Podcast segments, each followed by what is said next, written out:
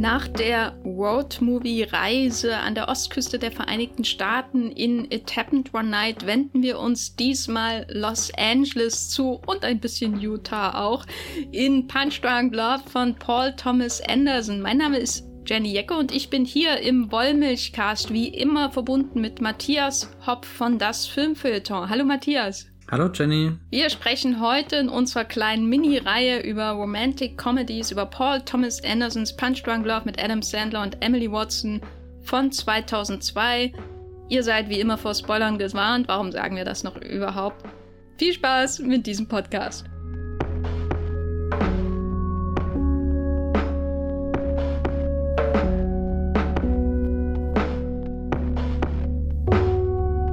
Matthias, glaubst du, Adam Sandler würde sich in einen Bus von Florida nach New York setzen, wenn er sein Charakter aus Punch Drunk Love wäre?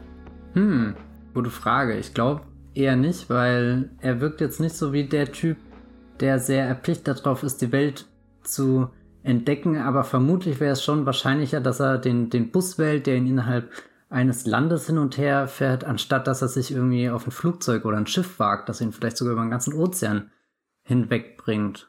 Und wie viel Pudding muss man kaufen, bis man eine Million Busmeilen bekommt? es könnte knapp werden, dass er den Pudding mit sich transportieren kann in dem Bus. Es ist ja auf alle Fälle die Frage, ob er sich daneben sich noch ein Plätzchen frei hätte. Hm. Vielleicht auch ein Plätzchen, um das in den Pudding zu tunken. Mm. auf einmal machst du Pudding appetitlich. Normalerweise bin ich kein Pudding-Fan, aber das klang doch jetzt ganz gut. Wie stehst du zu Pudding? Ich finde Pudding großartig und ich glaube, wenn wir über Pudding und Tunken reden, können wir auch eine Diskussion aus dem letzten Film gleich nochmal aufgreifen. Da wurde zwar nicht in Pudding, dafür in Kaffee oder, oder was auch immer getunkt. Ich, ich finde, das Tunken ist noch un, unterrepräsentiert hier im Wollmilchcast. Haben wir letztes Mal eigentlich darüber gesprochen, dass in der Tap and One Night das Konzept von Dunkin' Donuts erklärt wird, was ich erst durch Tap and One Night verstanden habe. Ich habe noch nie darüber nachgedacht, dass diese Firma so heißt und warum sie so heißt. Und dann habe ich diesen Film geschaut und auf einmal verstanden, dass man Donuts tunkt. Das ist schon, schon ein bahnbrechender Moment in der Filmografie von Frank Capra gewesen. Sein, sein, sein bedeutendster Beitrag für äh, die amerikanische Popkulturgeschichte. Ich bin mir aber unsicher, ob das wirklich im Podcast gelandet ist oder nur Teil unseres Vorgesprächs war. Aber ich habe eher oft das Gefühl, dass unsere Vorgespräche schon oft der bessere Teil sind als der Podcast selber. Unser heutiges Vorgespräch war auch ähm, äh, kleiner Leak äh, für die Hörenden. Was? 80 Minuten es ging auch wirklich um alles. Also von den, den Muskeln von Jean-Claude Van Damme über die verschiedenen Dinge, die dazu geführt haben, dass Rob Marshall einen Film namens Nein gedreht hat. Also ist auch alles abgedeckt hier. Genau, aber heute im, im Podcast, im eigentlichen Grund, warum wir hier das Vorgespräch hatten, sprechen wir ja über Punch Drunk Love von Paul Thomas Anderson. Was würdest du sagen, sind so die Kernelemente, die er vielleicht mit den anderen Filmen, die wir jetzt in den letzten zwei Wochen besprochen haben, gemeinsam hat? Warum lohnt es sich über Harry und Sally, It Happened One Night, Punch Drunk Love in, in, in einer Reihe zu sprechen? Also irgendwo erzählt er früher oder später eine Liebesgeschichte und was ich bemerkenswert finde, ist, dass in dem Film die Idee existiert, dass diese Menschen früher oder später einfach zusammenkommen müssen, auch wenn außenrum eher alles so wirkt, als, als würde das nie passieren. Und dieses Gefühl steckt auch schon in, in It Happened One Night und äh, Harry und Sally definitiv drin, dass egal was auf der, der langen Reise nach New York oder in den verwirrenden Straßen von New York, in den herbstlichen Parks oder sowas passiert, als, als Zuschauende können wir uns zurücklehnen und, und irgendwo ist da diese Sicherheit, dass die zwei Menschen früher oder später vom, vom Schicksal zusammengeführt werden. Auch wenn bei Punch Drunk Love, glaube ich, der Anfang dir erstmal gar keine Hinweise dazu gibt. Genau, weil in Harry und Sally sehen wir die beiden quasi schon in der ersten richtigen Spielszene nach diesen Interviews und so, die man äh, in dem Film immer mal hat. Und sie machen sich auf ihrem Trip nach New York von Chicago aus und steigen zusammen ins Auto. Also erst küsst er natürlich seine Freundin, die er sofort vergisst, und dann steigen sie ins Auto. Und in It Happened One Night springt Claudette Colbert von der Yacht ihres Vaters in der großartigen Szene ins Wasser. taucht im Bus neben Clark Gable wieder auf und ihre Reise beginnt. Aber hier in dem Paul Thomas Anderson Film, wie du schon sagst, dauert das eine Weile, aber vielleicht auch gar nicht so viel, weil eigentlich bringt Emily Watsons Figur ja schon sehr früh im Film ja Auto vorbei. Ne? Also sie ist ja erstmal die Aktive in dem Moment, wie wir dann hinterher merken. Aber danach dauert es noch ein bisschen, ne? Ja, ich glaube auch, dass der Film so ein bisschen in zwei Hälften aufgeteilt wird, weil dieses Schicksalhafte, was ich gerade beschrieben habe, das, das wird ja auch ein bisschen durch die Emily Watson-Figur gebrochen, dadurch, dass sie ab irgendeinem Punkt offenbart, dass sie schon viel mehr geplant hat an dieser Liebesgeschichte, als sowohl für Adam Sandler ersichtlich wird, als auch für uns Zuschauende. Weil wir sind ja über weite Teile sehr stark auf seine Perspektive beschränkt und beginnen mit ihm den Tag und dann trifft sie ihn, aber erstmal trifft er ein Harmonium und sieht einen Autounfall, aber dann trifft sie ihn und sie wirkt erstmal wie so eine Nebenfigur in, in seinem Film, weil wir seine Perspektive einnehmen, in der er sich doch sehr abkapselt von der Welt und eigentlich alle Menschen eher wie Nebenfiguren wirken. Der ganze Film hat für mich auch so, so viele so Lynch-Vibes, wenn ich den da am Anfang gucke, ein rätselhaftes Ereignis nach dem anderen. Irgendwie der, der Adam Sandler lebt da in diesem Los Angeles, was aber auch nicht so sonnig und träumerisch wirkt, sondern er ist da in einer riesengroßen Lagerhalle, hat einen Schreibtisch, der wirklich im Eck des Ecks steht also ganz viel Fläche irgendwie in seinem Leben, die, die nicht benutzt wird, wo, wo er keinen Plan hat, mit was er macht. Aber sein Schreibtisch, der wirkt schon sehr, sehr geschäftig. Hohe Papierstapel, er ist da gleich früh am Morgen, wo noch gar kein anderer in der Lagerhalle am Arbeiten ist, telefoniert auch, hat da schon gleich ein richtiges Anliegen, was er auch wirklich beeindruckend managt als Mensch wie mich, der eher ungern telefoniert. Finde ich da sehr, sehr beeindruckt, wie einen sehr komplizierten Sachverhalt klar und deutlich transportiert.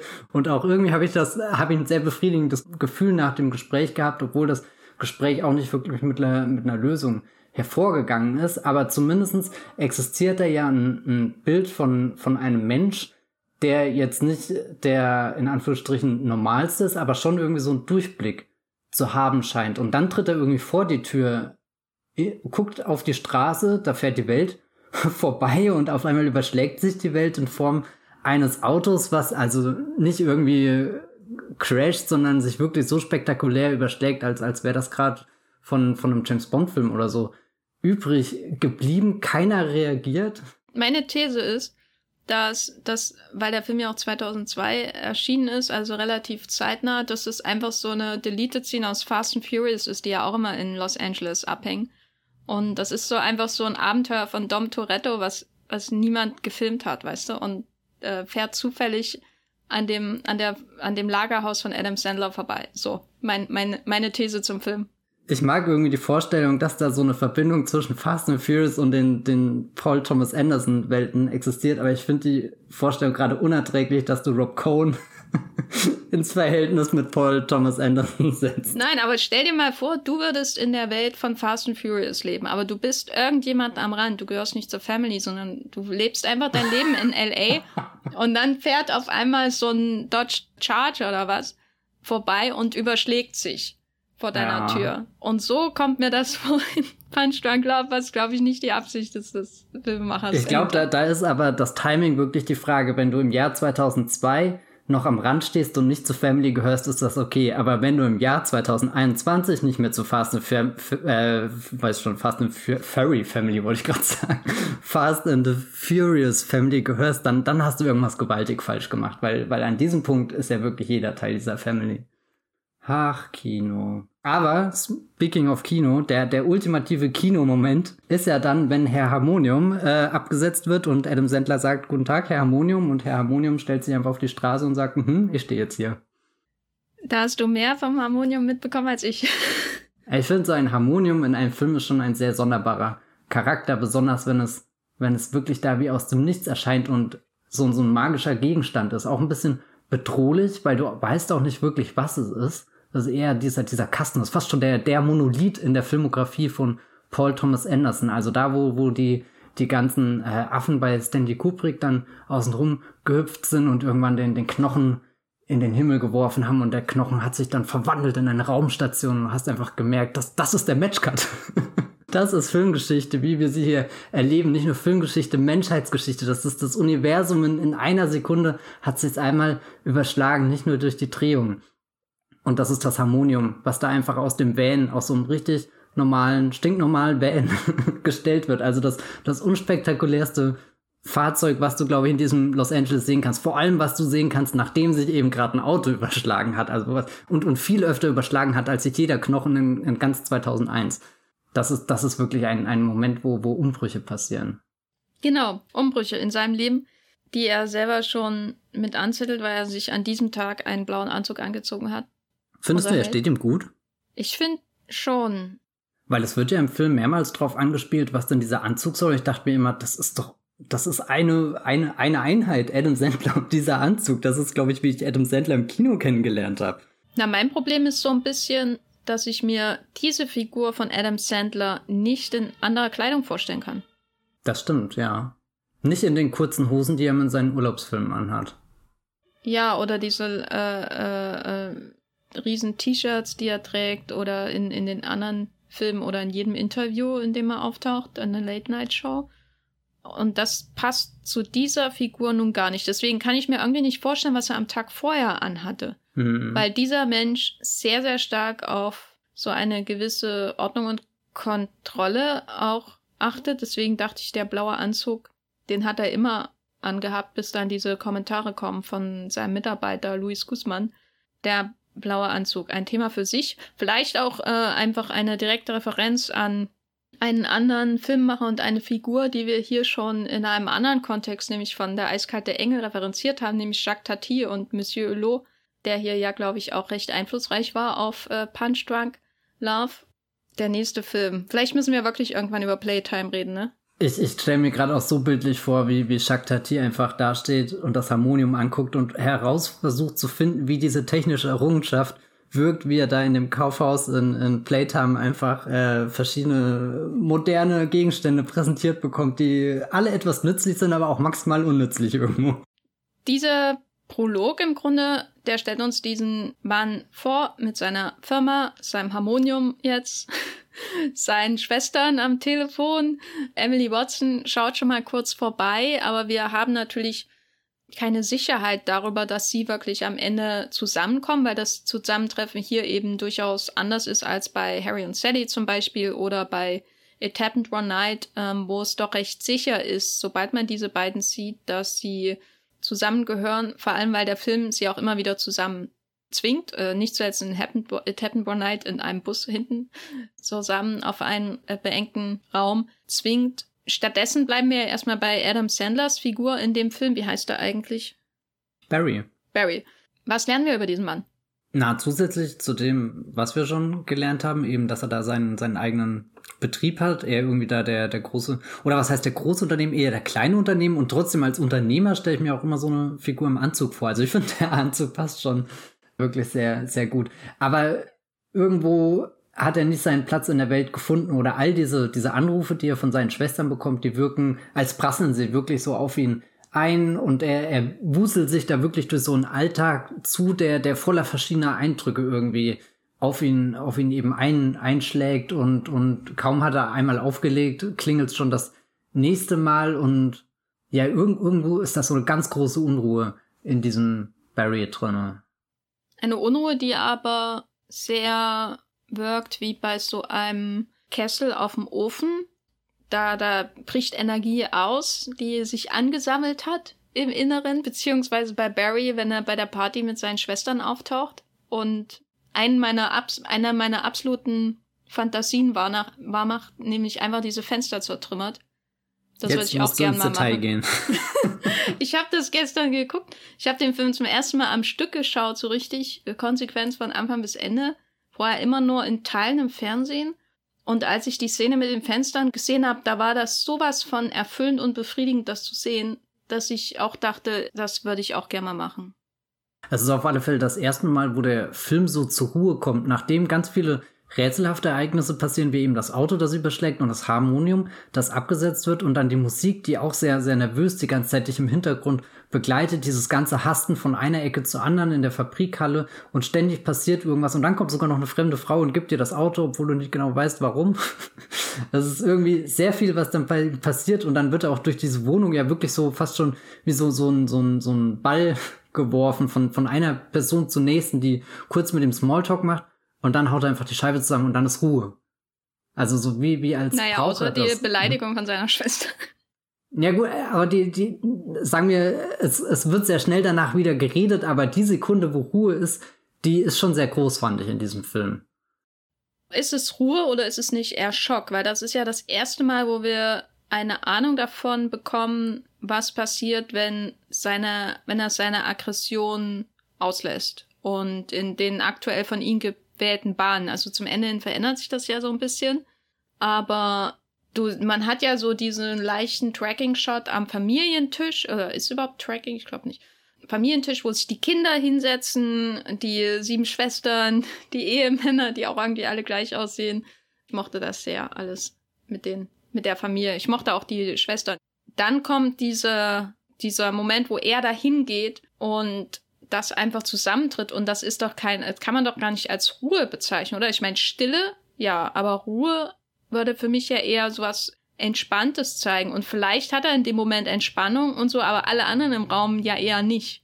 Deswegen hätte ich auch gesagt, es kommt eben auf die Perspektive an und wir sind ja eigentlich schon eher in seiner in seinem, seinem Blickwinkel drin und da habe ich das schon so als so, so ein ich brauche jetzt diesen Moment für mich. Ich war gerade eben sogar im stillen Kämmerlein, um da ein äh, Vier-Augen-Gespräch zu suchen, aber selbst das hat mir keine Ruhe gegeben und, und das gibt es mir jetzt irgendwie. Klar, die, die, die, der Schock und die Empörung ist das, was dann von der anderen Perspektive kommt und es ist halt auch so viel, dass es vielleicht auch überschwappt auf, auf den Film und man dann als, oder, oder ich als Zuschauer dann eher mitgerissen wird von, von, von, von der Reaktion der, der Schwester und deren Männer, weil das einfach so, ja, keine Ahnung, es wirkt halt auch viel zu groß. Es ist kein, kein Ausrasten im Sinne von jemand, die äh, erhebt laut die Stimme, wie das auch später mehrmals in dem Film passiert, sondern es ist halt richtige Sachbeschädigung im, im Ausmaß von, da ist jetzt keine, keine Vase zersplittert oder irgendein Familienerbstück, sondern auch einfach eine Wand eingerissen also, oder, oder, oder Fensterscheibe, ganze Fensterfront, irgendwas, was diesen Raum ja auch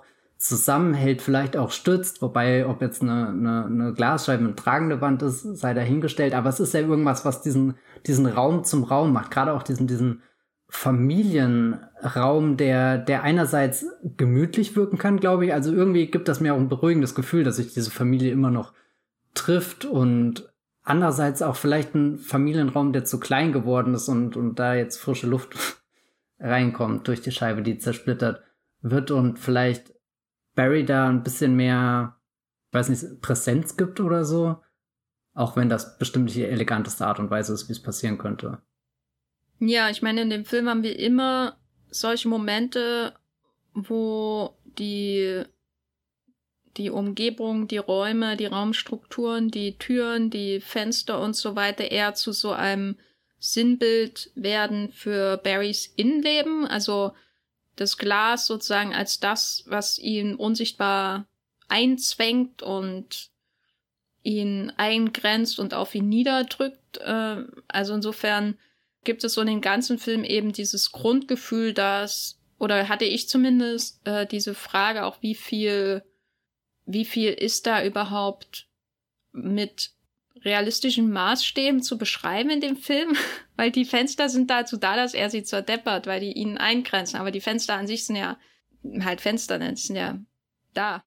Das fand ich eigentlich sehr interessant, ähm, weil er dadurch natürlich auch von vornherein in Frage stellt, wie viel realistische Figurenpsychologie ist irgendwie da, wie viel muss man interpretieren, was den Einfluss der Schwestern auf seine Persönlichkeit zum Beispiel angeht und wie viel ist einfach eine filmische Übertreibung, um das Innenleben von Barry darzustellen. Wir sind ja sehr stark auf seine Perspektive eben begrenzt, was aber immer irgendwie auch alles außen färbt, bis hin zu den Kleidern, von, gefühlt von fremden Frauen.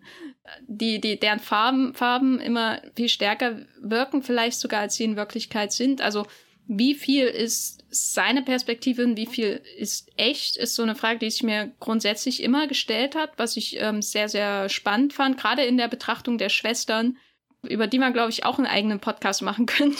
Was hältst du denn von den Schwestern oder was ist ihre Rolle in diesem Film, abgesehen davon, dass sie fies und lustig und etwas nervig sind? Also ich finde den, den Schwestern, das sind ja sieben Stück an der Zahl, denen wird der Film nicht ganz gerecht, glaube ich, jeder einzelnen dieser Schwestern. Es gibt schon so die, die eine Hauptschwester, nenne ich sie jetzt mal, die auch immer bei ihm auf Arbeit vorbeikommt, die auch irgendwie diesen Gedanken mit reinbringt, ich muss in deinem Leben was verändern, dadurch, dass ich dir hier zum Beispiel eine Freundin von mir vorstellen könnte. Weiß nicht, vielleicht hörst du dann mal auf dein, dein Single-Leben als erfolgreicher Geschäftsmann von spannenden Utensilien. äh, oder, oder, also so, so, die, die da mehr eingreift und die anderen Schwestern haben alle so eine passive Rolle, die dann aber in die aber so eine so eine ausgemachte Dynamik unter sich hat. Also so wenn wenn wenn er nach Hause oder in das Haushalt der einen Schwester kommt, fühlt das sich ja definitiv an, als haben die schon ihr ganzes Leben lang miteinander verbracht, als hängen die regelmäßig in der Telefonleitung, als ist das so so ein Familienstrom, der niemals wirklich abgerissen ist. Und ich fand ihn, also ich, ich fand diese, diese, diese, diese Familienszene schon so den, den Höhepunkt von all den Eindrücken, die auf ihn einprasseln.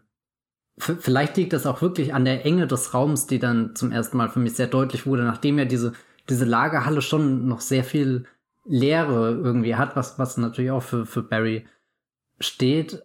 Und also so, wo ich auch gemerkt habe, da, da halte ich gerade innerlich die Luft an, weil ich überhaupt nicht weiß, wo, wohin sich diese Familiensituation entwickelt, ob die jetzt eskaliert oder ob das einfach der normale Tonfall wirklich bei denen ist und die sich alle irgendwie damit arrangiert haben, dass einer über den anderen drüber redet, dass du von einer Unterhaltung in die nächsten stürzt und, und wirklich den Raum wechseln musst, irgendwie in, in, in die Abstellkammer, um, um da eine ruhigere Minute irgendwie zu haben. Ja, ich weiß nicht, ich finde, finde diese, dieser, dieser Familienkörper, der an Barrys Leben dranhängt, aber irgendwie auch nicht. Manchmal beruhigend, aber manchmal auch sehr einschüchternd. Ja, einschüchtern auf jeden Fall, weil sie, ähm, die Sprache, die da verwendet wird, ist ja auch sehr, die putzt, äh, sie putzen ihn ja die ganze Zeit eigentlich nur runter. Aber gleichzeitig habe ich nie das Gefühl, dass es hier ums Porträt einer Familie geht, sondern eher um eine Darstellung davon, wie Barry seine Umwelt wahrnimmt, beziehungsweise wie es auf ihn wirkt und welchen Druck es auf ihn ausübt. Ich denke nicht darüber nach, ob die Familie wirklich so funktioniert und warum reden die alle miteinander so und äh, sind die, die äh, schuld daran, dass er so ist, wie, de, wie er ist, also vereinfacht gesagt, als müsste da jemand Schuld tragen, sondern die Familie ist für mich auch nur eine, eine Erweiterung von Barrys Innenleben. Mhm. Andererseits mag ich die Schwestern einfach ähm, und ich mag auch vor allem den Zahnarzt Robert Smigel.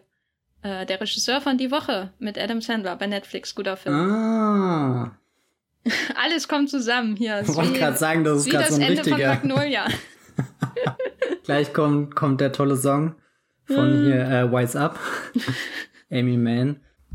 Ich mochte dieses Gespräch zwischen den beiden auch, weil es auch irgendwie so, ich weiß nicht, also der Moment, wo er sagt, ich bin Zahnarzt, was erwartest du denn, dass ich da tun kann? Und das ist auch sowas mit, nach all den merkwürdigen Dingen, die zu diesem Zeitpunkt schon passiert sind, und keine Ahnung, wir sind aber noch keine halbe Stunde im Film drinne, sehnt man sich ja auch irgendwie nach, nach einer logischen Erklärung und dann heißt es, da ist jemand Arzt. Also das finde ich auch sehr geschickt irgendwie mit Titeln gespielt, dass, dass du, dass du den Arzt ja auch nochmal in tausend verschiedene Dinge oder den Doktor ähm, unterteilen kannst und dass da natürlich kein, kein, kein großer Zauberer dann irgendwie auftritt, obwohl das magische Harmonium auftritt, fehlt irgendwie der, der, der Gandalf der Weise in, in dieser Geschichte, der, der da so, so ein absoluter Ruhepuls ist und Ordnung schafft und, und weißt du, dem, den Frodo ganz am Anfang sehr frech sagt, äh, du bist zu spät. Ein Zauberer ist nie zu spät, junger Frodo. Ein Zauberer trifft immer dann ein, wenn es richtig ist oder was auch immer er da Warum sagt. synchronisierst ja? du nicht Ian McKellen? Ich finde das jetzt sehr offensichtlich, dass du dafür geschaffen bist.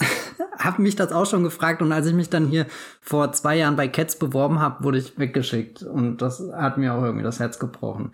Ja, nee. Aber das gibt's ja einfach in dem Film nicht. Und das finde ich so faszinierend, dass er da auch, also wirklich zu einem gewissen Grad sehr allein in der Welt erstmal ist und da versuchen muss, sich seinen Weg zu finden, so ein bisschen Ordnung in all das Gewusel zu bringen um ihn rum und dass das dann eben in so einer ganz einfachen, klaren, kleinen Szene auch dargestellt werden kann, finde ich sehr faszinierend. Weil die Szene natürlich auch ausdrückt, dass er hilflos ist, nicht weiß oder oder also es wär, ist halt so äh, ein bisschen so, als würde er auch gegen eine Wand reden und der Robert Smigel gibt ihm natürlich so einen Tipp hier Psychologe und so wäre vielleicht besserer Anlaufstelle als ich. Es ist natürlich auch was, was nur noch seinen, seinen inneren Kochtopf äh, nur noch weiter zum Brodeln bringt, weil er keine ähm, sofortige Hilfe bekommt. Und dann sehen wir diesen gewalttätigen Aufbruch. Wie gesagt, wenn ich Geschäftsfrau wäre, würde ich irgendwie eine Lagerhalle mieten und Menschen anbieten, Glaswände zu zerdeppern weil dann würde ich da, ich würde das als, äh, äh, so wie, äh, als ich, würde ich sofort in Anspruch nehmen. Gibt es solche Räume nicht schon, wo man so Dampf ablassen kann?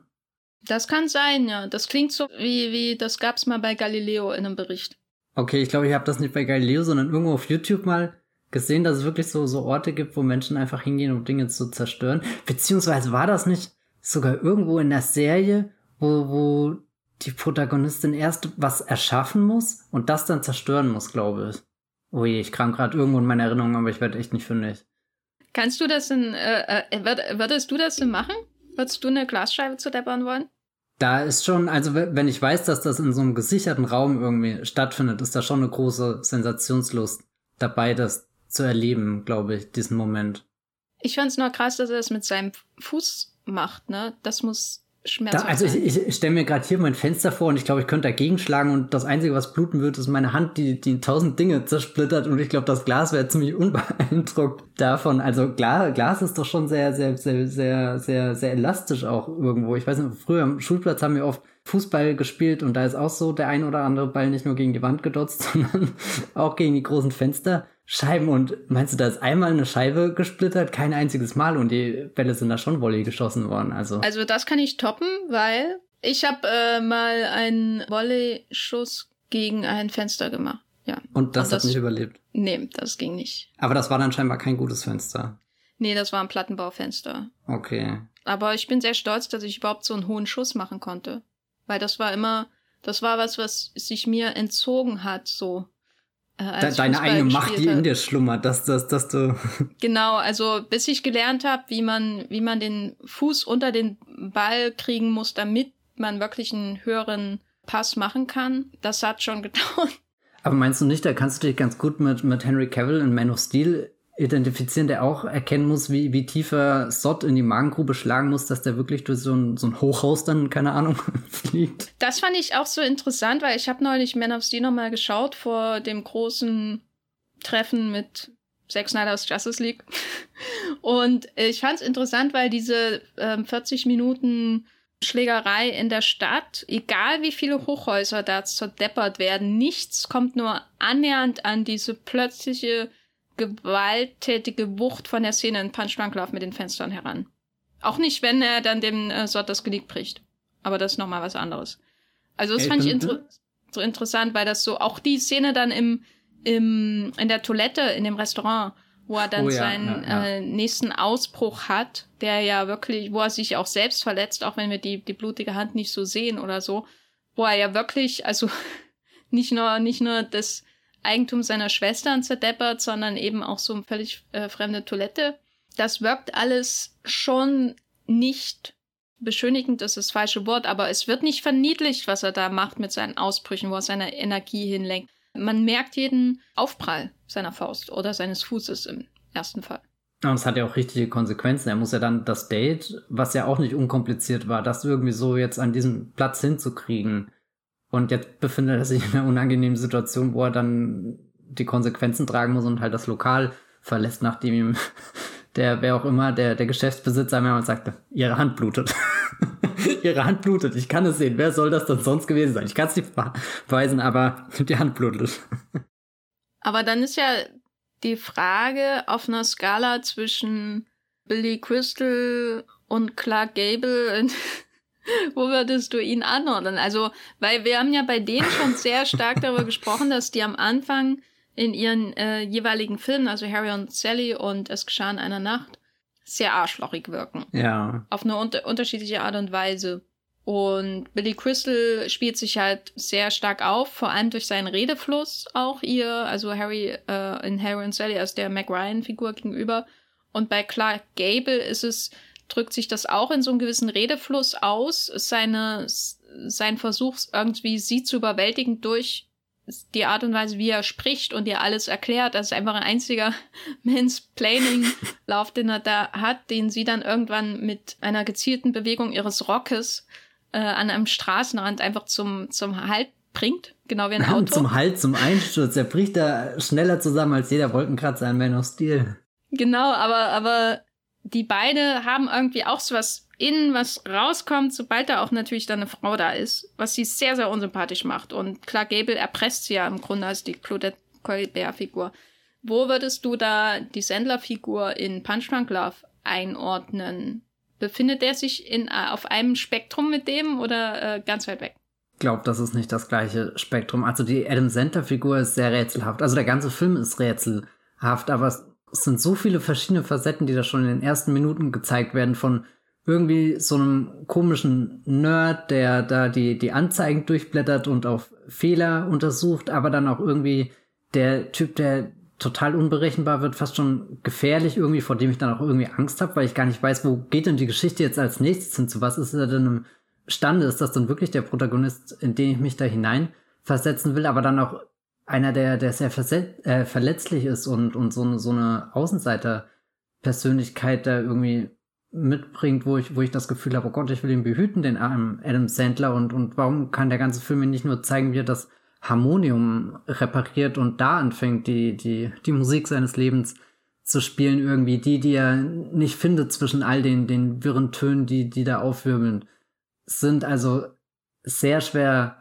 zu greifen. Da, da, da machen es die anderen zwei Filme einem wirklich einfach irgendwie, glaube ich, die, die Männer irgendwie schnell in eine Ecke zu schieben oder zu verurteilen oder nicht generell die Männer oder, oder ein sehr schnell ein sehr konkretes Bild von den Figuren zu kriegen und zu verstehen, warum da dieses übergeordnete, große, unumstößliche Liebesmotiv steht, dass das eine Liebesgeschichte ist, während Punch Drunk Love macht das ja bei allen Figuren knifflig zu entschlüsseln, was sie jetzt antreibt, wie, wie sie durch den Film durchkommen, eben dadurch, dass er zum Beispiel auch dann später bei Emily Watson dieser, ich sag's mal, dieser, dieser Twist ist, der, der sie ja doch als, als jemand anderes noch hinstellt und ich weiß echt nicht, ob man das miteinander vergleichen kann.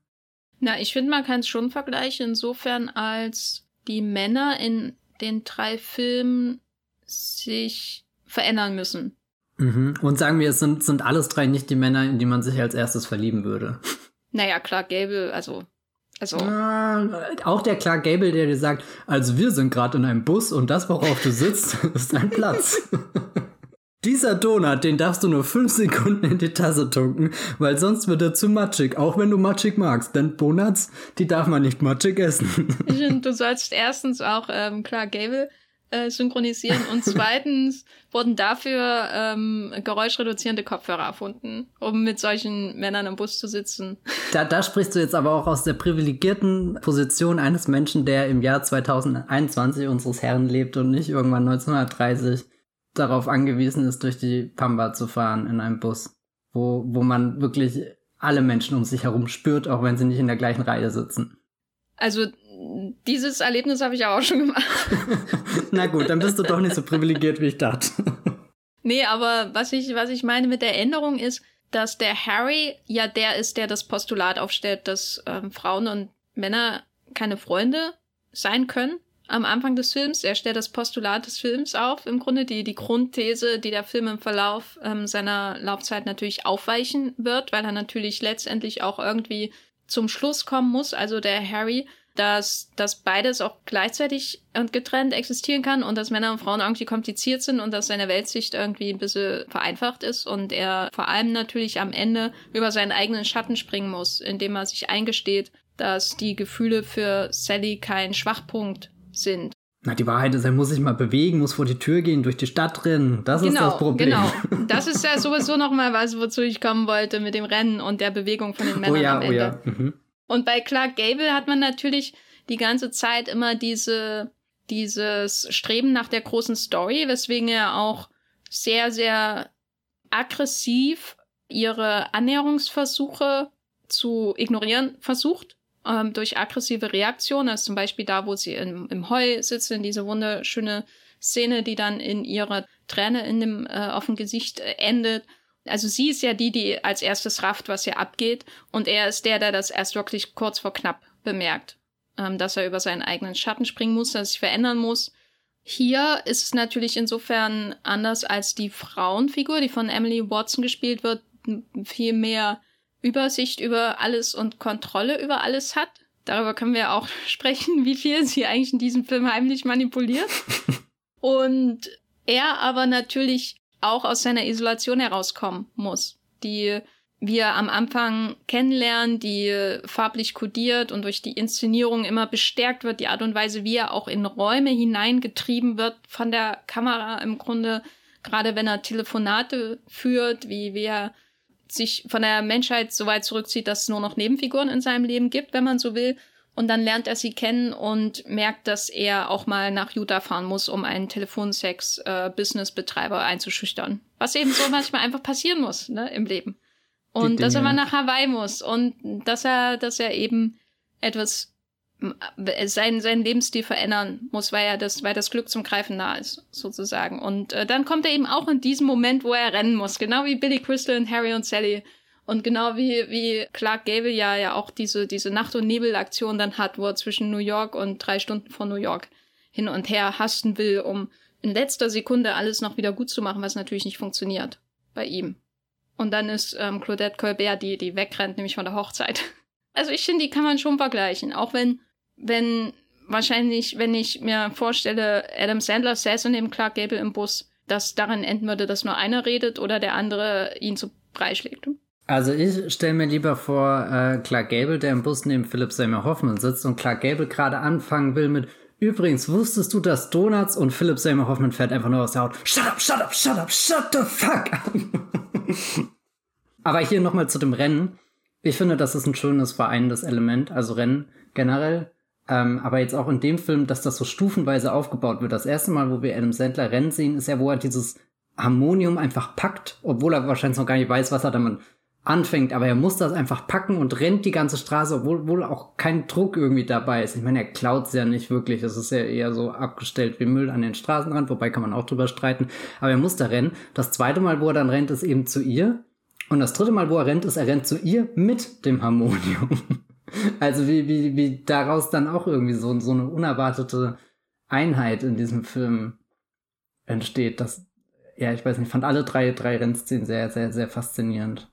Vor allem, weil er ja so als Figur mit seinem Anzug, wie wir ihn zunächst kennenlernen, nicht wie jemand wirkt, der dem Rennen angeboren ist. Ja, ich finde das sehr interessant, wie, wie Anzüge im Kino manchmal jemanden prädestinieren, dass man rennt. Zum Beispiel James Bond rennt ja exzellent gut in einem Anzug. Aber in solchen Filmen kann man sich echt schwer vorstellen. Und dann sieht's vielleicht auch wirklich unbeholfen aus. Also diese, diese Einstellung mit der Paul Thomas Anderson das erste Mal den, den Harmonium-Diebstahl einfängt, ist ja, wir, wir sehen's aus der ganz weiten Distanz und einem Sendler rennt auf uns zu. Und das schönste Detail ist ja, wie er obendrauf noch seinen Kaffeebecher balanciert, den er einfach abgestellt hat. Und ich habe lange überlegt, hat der Kaffeebecher irgendwie noch so einen Henkel und hat er den Henkel im Mund?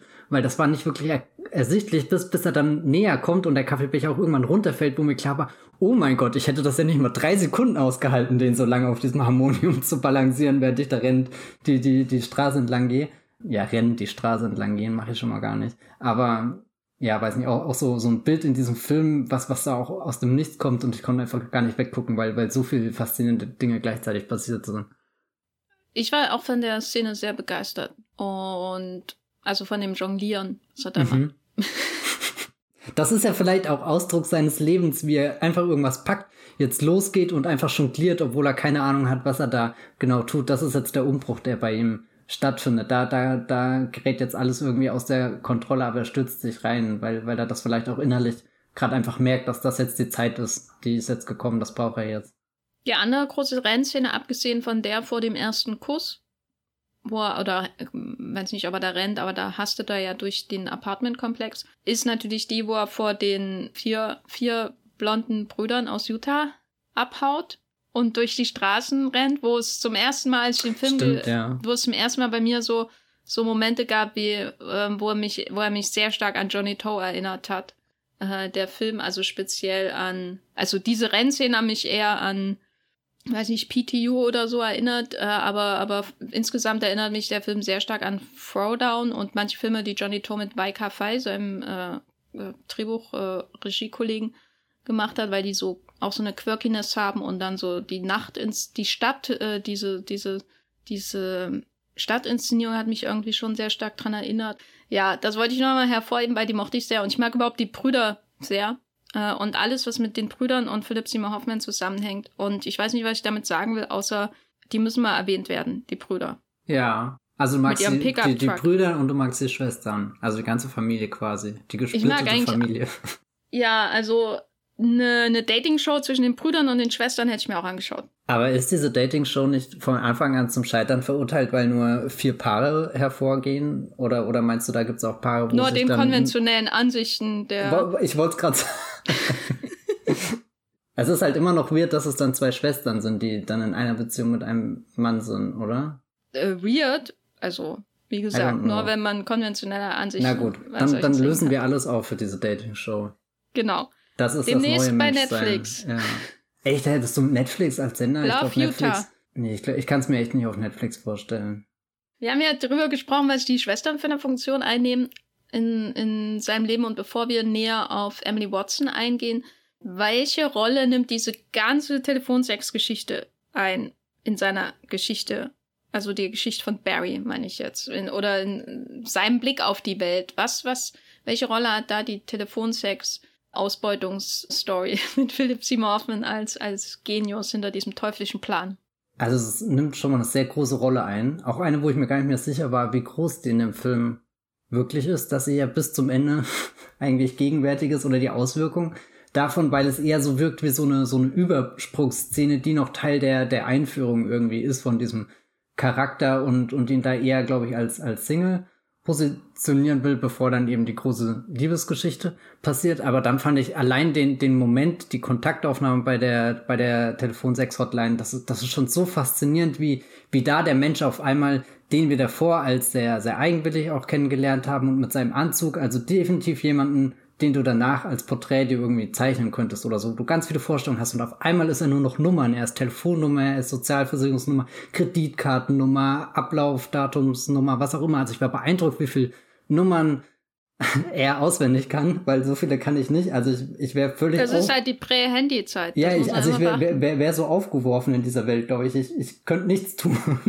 ich würde einfach nur vor dem Harmonium sitzen und, und die Tasten drücken und das wäre vielleicht auch gar nicht das schlechteste, wer weiß. Ähm, aber da, das war, fand ich sehr faszinierend, wie, wie, wie er dadurch so ein, ein, ein Ding geschleust wird, wo er als Mensch gar nicht existiert, sondern wirklich nur diese, diese Nummern ist. Und da dachte ich, ist ja ganz klar, dass er auch irgendwie sehr, sehr verunsichert in dieser Welt ist, weil wer, wer ist er denn da wirklich? Und, und dann ist ja was passiert, dass, dass sich diese Geschichte halt in was viel Größeres verwandelt, als dass ihn lieb ist und wirklich in so, so, so ein Albtraum wird. Also eigentlich so eine Geschichte, wo du immer hörst und dir denkst, naja, das ist schon ein bisschen zu übertrieben, um realistisch zu sein, was für ein, ein großer Apparat dann dahinter steckt, wo, wo nicht nur irgendwie jemand dann, dann Geld erpresst, sondern auch noch die, die, die Brüder eben kommen, dich vermöbeln und du hast dann den großen, fiesen Besitzer von einem Matratzengeschäft, weil die alle offenbar irgendwelche anderen Dinge noch nebenher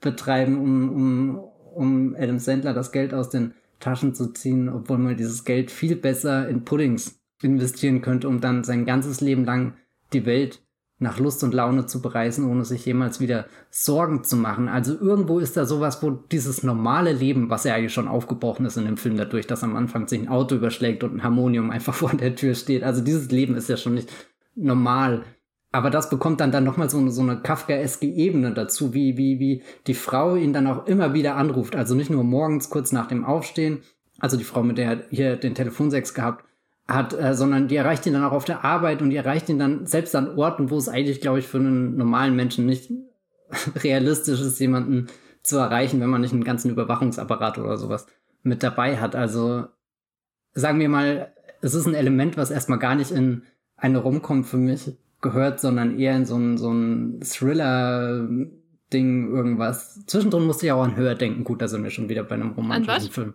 An Hör musste ich denken, an äh, hier Joaquin Phoenix und Scarlett Johansson, eben weil, weil viel über die Stimme auch geregelt wird mit jemanden, der, der Adam Sandler da ganz lieb zuspricht. Also sowohl die Frau, mit der er redet, als auch die, die Frau, die da seine Daten abnimmt, die sind ja irgendwo sehr freundlich, auch auf eine oberflächliche Art und Weise, aber zumindest gibt's keine Figur davor oder danach in dem Film, naja gut, danach schon, aber die, die, die so mit ihm geredet hat. Jetzt habe ich sehr viel geredet, selbst, sag, sag du mal was. Also ich fand, fand, fand die ganze Sequenz einfach super spannend, wie das Element eingeführt wird in den Film. Es ist halt so, erstmal was, was nicht in eine Romcom passt. Also die Romcoms von den Coen-Brüdern geschrieben, dann vielleicht auch, weil mich hat das sehr an die Coen-Brüder irgendwie erinnert. Sehr vieles mhm. an dem mhm. Film. Mir kam es manchmal vor wie ein guter Coen-Film. Hm. Kann man jetzt interpretieren, wie man will. Jenny, du droppst dir die Hot Takes so einfach mal so wie, wie, wie so in so ein Harmonium, einfach beim Vorbeigehen abgestellt und dann, dann, dann wartest du jetzt darauf, dass dieses Harmonium wirklich irgendwo explodiert. Ja, äh, mehr sage ich auch nicht dazu. Aber was es natürlich mit Romcoms gemeinsam hat, so als funktionales Element in dem, in dem Film, in, in seinem Gefüge, ist, dass es etwas ist, was unser Held überwinden muss, damit der zu sich selbst, zu seiner neuen Stufe der Entwicklung kommt, die ihn am Ende dafür prädestiniert, seine glückliche Beziehung zu führen. So in der Art. Also das hat man jetzt nicht unbedingt so intensiv bei Harry und Sally, wo er vor allem sich selbst überwinden muss, aber letztendlich geht's ja, ist das ja hier auch Selbstüberwindung. Ne? Wie lässt er sich unterkriegen von diesen Telefonanrufen oder tritt er aus seinem Glaskäfig heraus und steigt ins Auto und fährt nach Utah? Also das ist quasi auch so eine ein völlig übertriebenes übertrieben im Sinne von ähm, eskaliertes Element. Also man hat so die Idee, er wird irgendwie ausgenommen von jemandem da bei so einer Telefonsex-Hotline, aber das eskaliert natürlich bis hin zu diesen vier Brüdern, die da vorbeikommen und ihn da ausnehmen mit dem, mit dem ATM, mit dem ähm, Geldautomaten und dann auch die ganze Philips. Also da hängt immer noch viel mehr dran. Das eskaliert und das wie so ein Dominostein und, und es wird irgendwie, das Bild wird immer größer. Passt überhaupt nicht mit dem Dominostein, aber naja es, es wird immer größer und es ist noch, hängt noch viel, viel mehr dran. Das ist alles sowas ähm, wie ein übertriebenes Drehbuchkonstrukt so, wenn man sich mal auf dem Papier anschaut, mit ganz, ganz vielen skurrilen Seitenwegen, die sich daraus ergeben. Aber letztendlich ist es dazu da, damit er rausgeht und sich irgendwo hinbewegt und etwas macht, was er vorher nicht gemacht hätte. Damit er bereit ist für die nächste Stufe in seinem Leben. Und dafür fand ich es schon sehr effektiv, weil ich glaube ich in meinem Leben viele Filme, zum Teil auch von den Coen-Brüdern, äh, ähm, gesehen habe. Die haben ja nicht wo, weniger gemacht. Wo, wo solche Figuren auftauchen und man belächelt es dann. Und am schlimmsten sind ja die Coen-Verschnitte, wo das, oder die Guy Ritchie-Verschnitte, da hat man das dann auch, wo das keine weitere Funktion hat, als skurril und zu sein, so. Und das ist natürlich sehr schön, aber das geht mir halt super auf die Nerven. Und hier habe ich das Gefühl, ist das auch wieder so eine Externalisierung von Dingen, die in seinem Innenleben stattfinden. Genau wie die Schwestern sind auch die Brüder Teil von seinem Innenleben in gewisser mhm. Weise. Und das hat mir sehr gut gefallen. Also sein Innenleben beinhaltet einen wütenden Philipp Seymour Hoffman, möchte ich damit sagen. Das ist irgendwie schön, aber irgendwo auch angsteinflößend. Also schön, weil Philipp Seymour Hoffman, aber angsteinflößend, weil dieser Philipp Seymour Hoffman nun wirklich nicht der, der freundlichste Zeitgenosse ist. Ich hab, aber ähm, unser, aber Barry hat ja auch diese unfreundliche Seite. Das stimmt auch. Was ich überlegt habe, ich hatte oft ein Gefühl bei diesem, diesem, dieser Nebenhandlung, dass die in, irgendwas in mir getriggert hat, wo, wo so Ungerechtigkeit so, so ausgestellt ist. Also wo, wo er ja eigentlich, er hat ja nichts falsch gemacht. Und trotzdem wird er jetzt irgendwie dafür bestraft, dass ihn erst die Telefonanrufe verfolgen, irgendwann die Brüder und irgendwann sogar der, der schreiende Philip Seymour Hoffman wie, wie kann man das auf Barrys Leben ummünzen? Also, wo, wo erfährt er da diese große Ungerechtigkeit, wo er denkt, er macht alles richtig, aber irgendwas verfolgt ihn dann trotzdem weiter. Na, ich, ich glaube, das ist eher so ein Element von, er macht einen zaghaften Schritt auf jemand anders zu, nämlich übers Telefon. Mhm. Also es ist ein Moment der Überwindung, der ähm, auf dem ersten Blick sofort bestraft wird und entweder macht er nie wieder einen Schritt auf einen Menschen aus, aus seiner Hülle heraus, so, weil, weil die erste Reaktion so, so radikal und, und stark ja. war, oder er tritt, macht noch viel mehr Schritte raus, sozusagen. Also so, so sehe ich das eher in, in dem Film. Also, ähm, ich fand die Kafkaeske Beschreibung sehr gut, weil, weil Barry ähm, natürlich auch so generell so durch seine Genauigkeit und die Art und Weise, wie er mit der Pudding-Sache vorgeht, so etwas, ähm, etwas buchhalterisches, bürokratisches auch hat, ein, ein Talent dafür, ähm, solche, auf solche Details zu achten und dann sie natürlich auch noch zu seinen Gunsten zu wenden, was dann auch eine, für eine gewisse Kreativität spricht. Und dann wird ihm so ein Apparat gegenübergestellt in Form dieses Sex-Hotline-Dingens, äh, der noch viel, viel größer und unüberschaubarer ist als er und so offenkundig, wie du auch vorhin beschrieben hast, äh, ihn reduziert auf eine Nummer natürlich auch wieder in einer Kartei und kein und und alles aus ihnen rausschlagen will, ähm, was sie können. Also dann sprichwörtlich, wenn dann auch die, die, oder wortwörtlich, wenn dann auch die Brüder vorbeikommen aus Utah, die ich nur noch mal erwähnen kann, weil ich sie sehr mag in dem Film.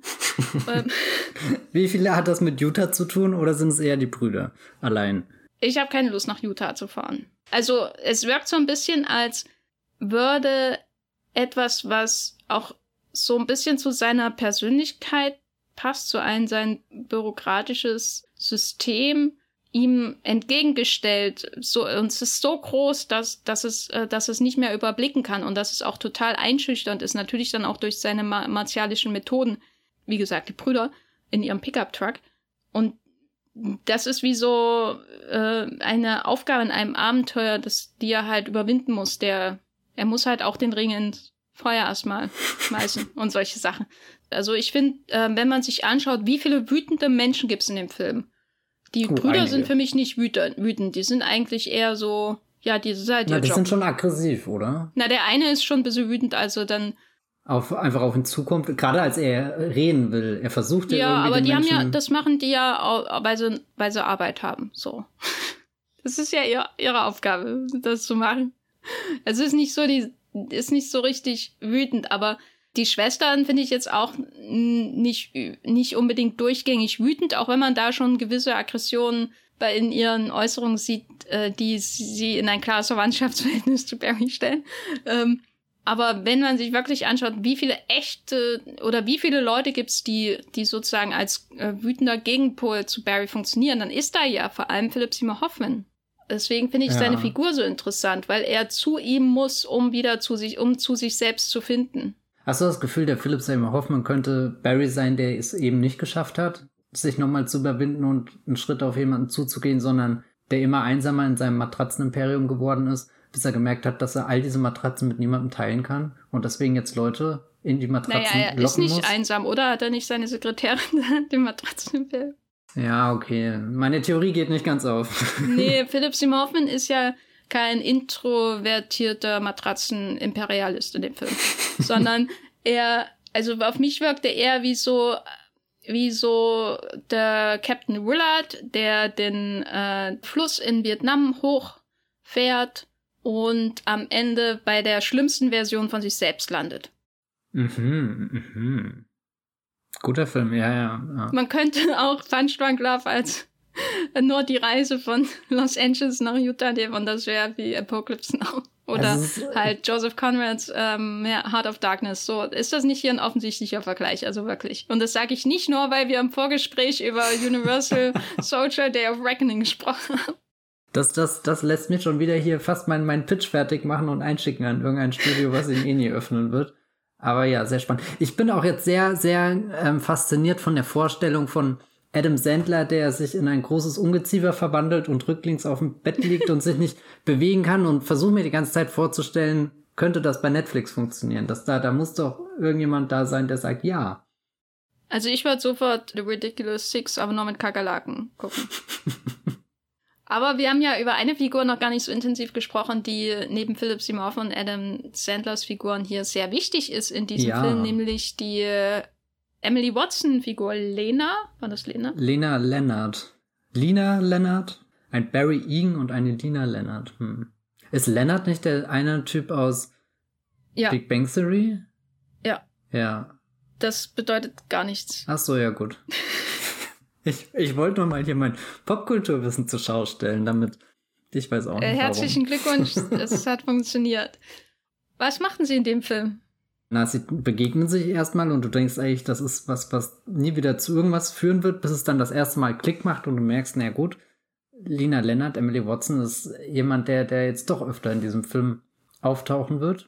Und was ich interessant fand, dass das, also so für uns Zuschauer vor dem großen Twist, wirkt es ja so, als wird die Beziehung eher aufgezwungen. Also die Schwester von Barry bringt oder will Leonard irgendwie zu der Party mitbringen und die beiden verkuppeln. Also sprich, die begegnen sich nicht und es ist Liebe auf den ersten Blick oder es ist keine schicksalhafte Begegnung, wie wir sie eben in Harry und Sally oder It Happened One Night hatten, wo natürlich am Anfang auch nicht alles rund läuft, aber irgendwie kommen die beiden ja zusammen, weil sie es nach New York zieht, aus welchen Gründen auch immer. Also so, da, da, da ist er, da fühlt sich irgendwie so an, als, als wäre wär die Welt jetzt einfach bereit, diese zwei Menschen zusammenzufügen, während bei Paul Thomas Anderson hat man eher das Gefühl, sie, sie wären beide in eine Falle gelockt und die Falle war am Ende doch was anderes, nämlich äh, Philipp Seymour und dann stellt sich aber, er, oder, oder beziehungsweise bevor wir dahin kommen, fand ich immer interessant, dass die Szenen, wo, wo noch jemand Drittes mit dabei waren, immer so gewirkt haben, als wären die zwei nie zusammenkommen, als steht schon diese Beziehung, bevor sie entstanden ist, unter zu viel Druck, unter zu vielen Erwartungen. Und umso besonders fand ich dann, wenn die beiden allein in einem Raum waren, aufeinander zugegangen sind, dass da, dass da doch irgendwie eine, eine Verbindung zwischen denen existiert hat. Auch wenn viele Situationen noch sehr seltsam waren, sehr awkward.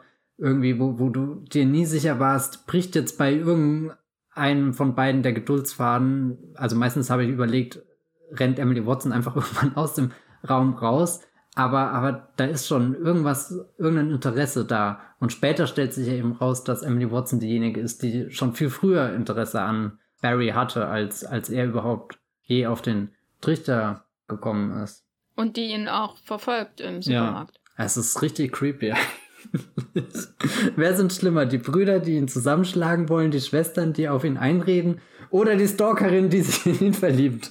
Na, es ist, ist schon interessant, weil sie sehr bestimmt an die ganze Sache heran. Sehr zielorientiert, mhm. sehr ergebnisorientiert. Ist das sehr, ein bisschen seltsam, dass, dass ein großer Liebesfilm, der ja ganz viele tolle Szenen hat, wo ich das Gefühl habe, die, die sind echt, dass der mit so einer, so einer Bestimmung anfängt, die uns ja auch erst später klar wird?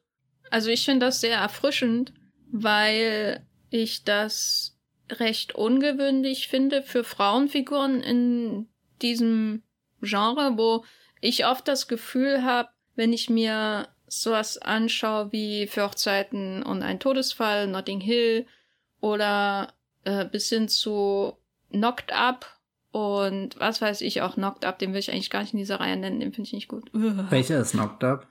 Äh, der, wo, wo Catherine Heigl schwanger wird. Ah, Seth Rogen auch noch, oder? Ja.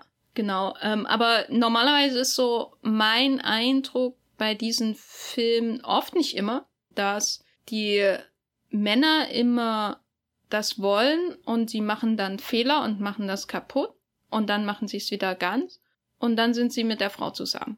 So, und die Frauen müssen sich natürlich auch manchmal verändern und so, aber die Frauen sind für mich in vielen, nicht allen, wie gesagt, Romantic Comedies nicht so bestimmt, nicht so selbstbestimmt, nicht so wie Emily Watsons Figur zum Beispiel hier, mhm. ähm, dass sie, sie sieht ihn, sie hört von ihrer Freundin, dass da äh, dieser Mann existiert, sie schaut sich ihm an, sie verfolgt ihn im Supermarkt.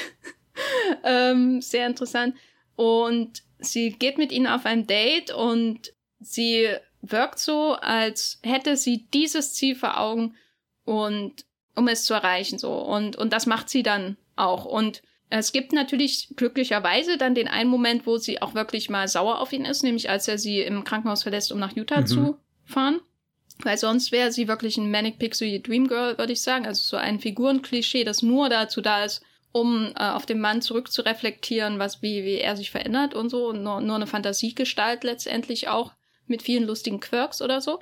Und dadurch hat sie für mich noch eine stärkere eigene Agenda. Aber was ich wirklich sehr erfrischend finde, ist, dass sie so bestimmt ist und auch einfach ihr, ihr Ding durchzieht. Auch wenn es natürlich ein bisschen creepy ist, was sie macht. Aber ja. Und das finde ich eher ungewöhnlich, weil sonst hast du oft so Figuren wie halt die, die Hugh Grant. Figuren, die dann irgendwie einen Fehler machen und dann ist die, jo ähm, die Julia Roberts Figur verletzt in Notting Hill und dann muss er sich dafür entschuldigen und mi, mi, mi, mi, mi, mi. Ja, und sie ist ja einfach. Also du kannst doch einen Filmkritiker von Horse and Hound nicht einfach so vor die Tür setzen. das ist dein Lieblingsmagazin, oder? das einzige, was ich abonniert habe. Also die EPD-Film? Nein, ich, ich lese nur Horse and Hound. Also, ach, die, die Filmtexte in der EPD-Film, die, die kannst du ja gar nicht. Als bei Horse and Hound, da steht die Wahrheit über Bewegung, über Motion Pictures drin. Ich überlege die ganze Zeit noch, ob ich also, weil, weil irgendwo finde ich es unheimlich, aber irgendwo auch bemerkenswert. Aber ich würde sagen, innerhalb des Films passen die beiden dann doch vielleicht sehr gut zusammen, weil sie beides sehr unangepasste Figuren sind. Also es sind, sie unterscheiden sich für mich schon sehr, sehr maßgeblich von den, den Liebespaaren der, der letzten zwei Romcoms, die wir angeschaut haben, die ich viel mehr in so, so ein klassisches Liebespaar-Schema einordnen würde, egal wie viele Ecken und Kanten es da dann gibt, bis, bis die beiden eben aufeinander zukommen oder das, was du gerade eben zwischen Hugh Grant und Julia Roberts beschrieben hast. Bei, bei Punch Drunk Love fühlt sich der ganze Film eigentlich nie an, als ist er wirklich die Rom-Com. Ja, ich meine, es ist ja wahrscheinlich auch schwer, ihn jetzt einfach einem Genre zuzuordnen und so ist er das. Man könnte ihn auch als Romanze bezeichnen, aber er hat halt schon sehr eindeutige komödiantische Elemente und so und in, in Teilen entspricht er dem Schema und in anderen Teilen nicht.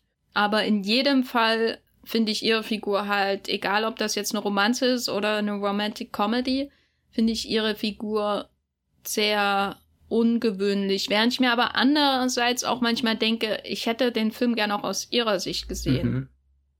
Weil seine Figur letztendlich schon so einen klassisch, in so, äh, für so einen klassischen, oft von Männern geschriebenen Erzählmodus da ist, wo die äh, neurotischen Männer eine ausgeglichene weibliche Traumfigur treffen, in, bei der sie zur Ruhe und zur Einkunft irgendwie kommen, also irgendwie zu sich kommen. Und das ist nicht unbedingt meine liebste Geschichte auf der Welt. Moment, also dass ich das richtig verstehe, du magst jetzt nicht so Filme wie zum Beispiel Garden State oder 500 Days of oh Summer. Oh Gott, hör mir auf mit diesem Scheiß. Das, okay, interessant. Mhm. Man Nein, lernt jeden Scheiß Tag was Neues. Nein, aber... Ich habe halt wirklich Angst davor. Ich hab, mochte den damals sehr, also ich mochte beides sehr. Und ich wirklich drück mich seit zehn Jahren aktiv davor, die nochmal zu schauen, obwohl ich es so sehr will. Ich also ich glaube, 500 Days of Summer ist besser, weil 500 Days of Summer, glaube ich, ein Grundbewusstsein dafür hat, dass die Hauptfigur ein Arschloch ist. Ich wollte gerade sagen, er hat doch diese Versicherung eingebaut ins Drehbuch, dass, dass er wirklich kein okayer Typ eigentlich ist. Ja. Nur wenn man alles für bare Münze nimmt, was die Joseph Gordon-Levitt-Figur sagt und denkt, der Film sagt das auch, dann kann man, dann denkt man, glaube ich, äh, nee, mit dem ist alles in Ordnung und so. Aber wenn man nur einen Schritt zurücktritt, dann habe ich schon das Gefühl, dass da ein gewisses Bewusstsein äh, bei, äh, da ist in dem Film dafür, dass dieser Mann Probleme hat. Während bei Garden State ist es einfach nur sehr, sehr, wie sage ich das freundlich? Ja, bitte sag's Jugendlich? Freundlich. Ja, das ist schön. Ja, das ist mein jugendlicher Film. Ich schaue genau, jetzt nur noch jugendliche Filme. Film. Den schaut man mit 16 und dann nie wieder. Hey, ich glaube, der Trick war auch damals, dass ich die DVD nie mit nach Berlin genommen habe. Aber ich bereue es eigentlich jeden Tag. Das sollte hinten auf dem Cover stehen. Bitte nicht beim Auszug von den Eltern nach Berlin mitnehmen. Danke. Ja, das, das sind die Gründe, die dich in die Heimat zurückbringen, weil du weißt, da ist der Garden State. Genau, und dann hörst du nochmal die Shins und dann ist alles gut in der Welt. Da, da, da, da, da, da, da, Hättest du dir denn mehr, mehr Rot in dem Film gewünscht oder findest du, Emily Watson macht genau das, was sie soll und ist gut? Nein, ich, ich glaube, mehr Rot in dem Film hätte sie dann irgendwie weniger auffällig gemacht oder so. Es ist ja schon was Besonderes, dass dieser Film eher durch, durch so, so Blau und äh, Grün Streifen geprägt ist. Auch die, die, die Lensflares. Können wir mal ganz kurz diese Lensflares würde. Ja, JJ. Abrams.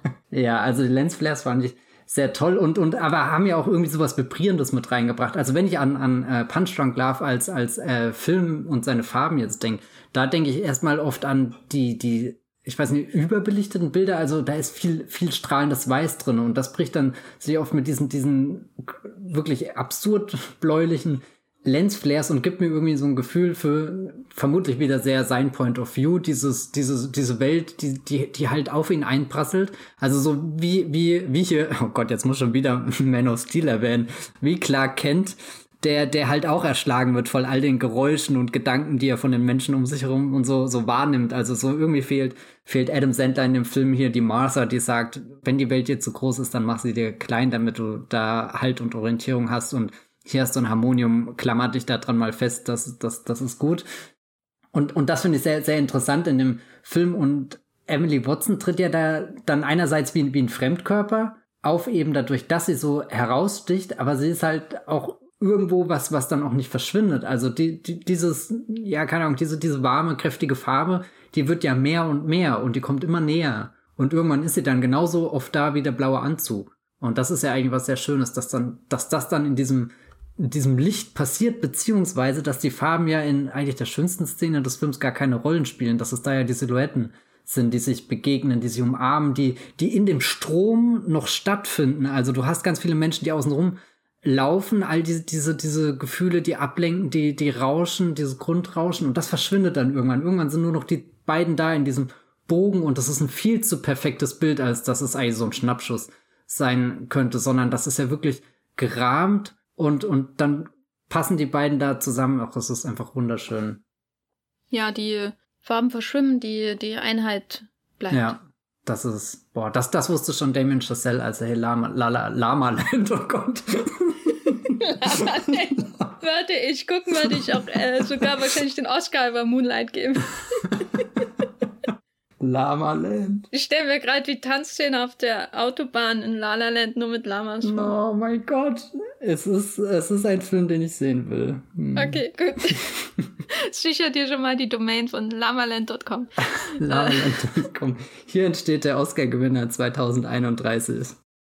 Du hast ja schon angedeutet, dass die Welt auch ähm, vor allem durch das Sounddesign so ihn, auf ihn eindrückt über weite Strecken des Films. Und welche Rolle hat dann denn in diesem Kontext die Musik? Also wir haben ja das Harmonium als musikalisches Element sogar im Film selbst on screen und er macht ja auch hin, hier und da ein paar traurige Tön Töne auf dem Harmonium, bis er das lernt zu spielen am Ende.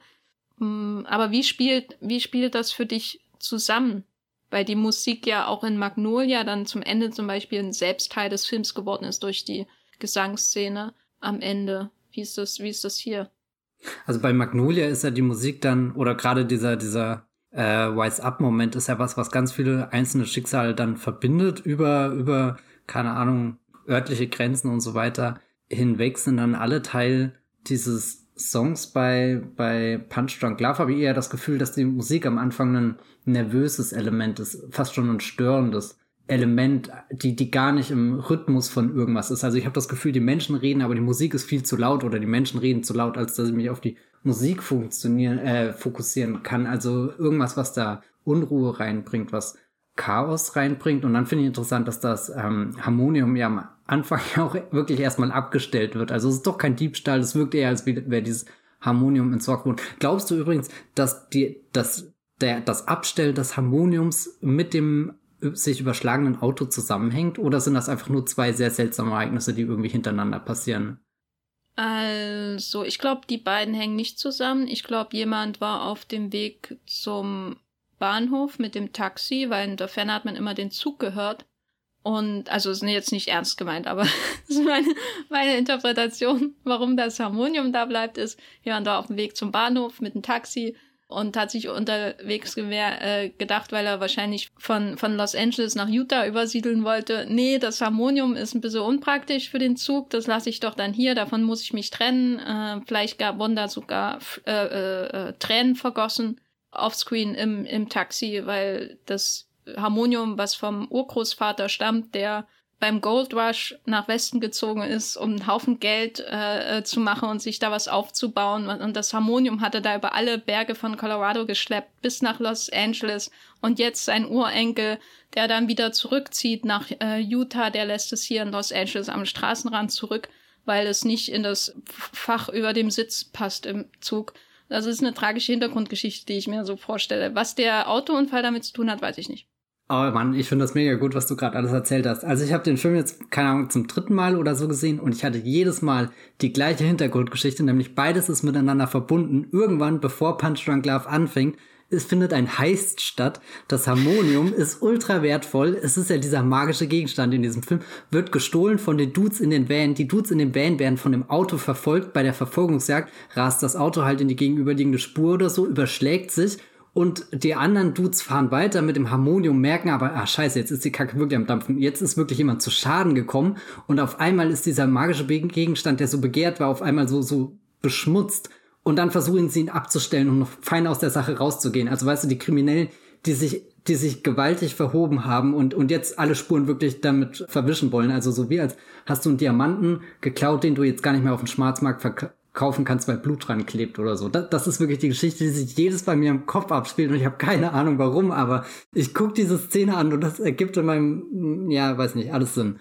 In meiner Glaubst du, in, den Harmonium, in dem Harmonium sind genug Diamanten versteckt, um eine Million Flugmeilen zu kaufen? Uh, naja, zumindest wäre es leichter darin, Diamanten zu verstecken, als so viele Puddings um die ganzen. Ja, das wäre aber lustig, wenn das aufmacht und da sind Puddings drin. das wäre auch geil. Na gut. Äh, nach diesem kleinen Exkurs zurück zu, zu, zu der musikalischen Gestaltung des Films. Vielleicht beim Harmonium weiterzumachen, was ja erstmal der Gegenstand ist, der reinkommt, der eigentlich Musik machen kann. Aber das Einzige, was wir hören, sind ja eher so ein paar zerbrochene Töne irgendwie. Das Instrument ist auch nicht richtig. Und dann finde ich interessant, dass das Harmonium als Instrument ja nicht einfach was ist wie die Gitarre oder so. Gut, die musst du stimmen, nimmst in die Hand und kannst sie spielen oder so.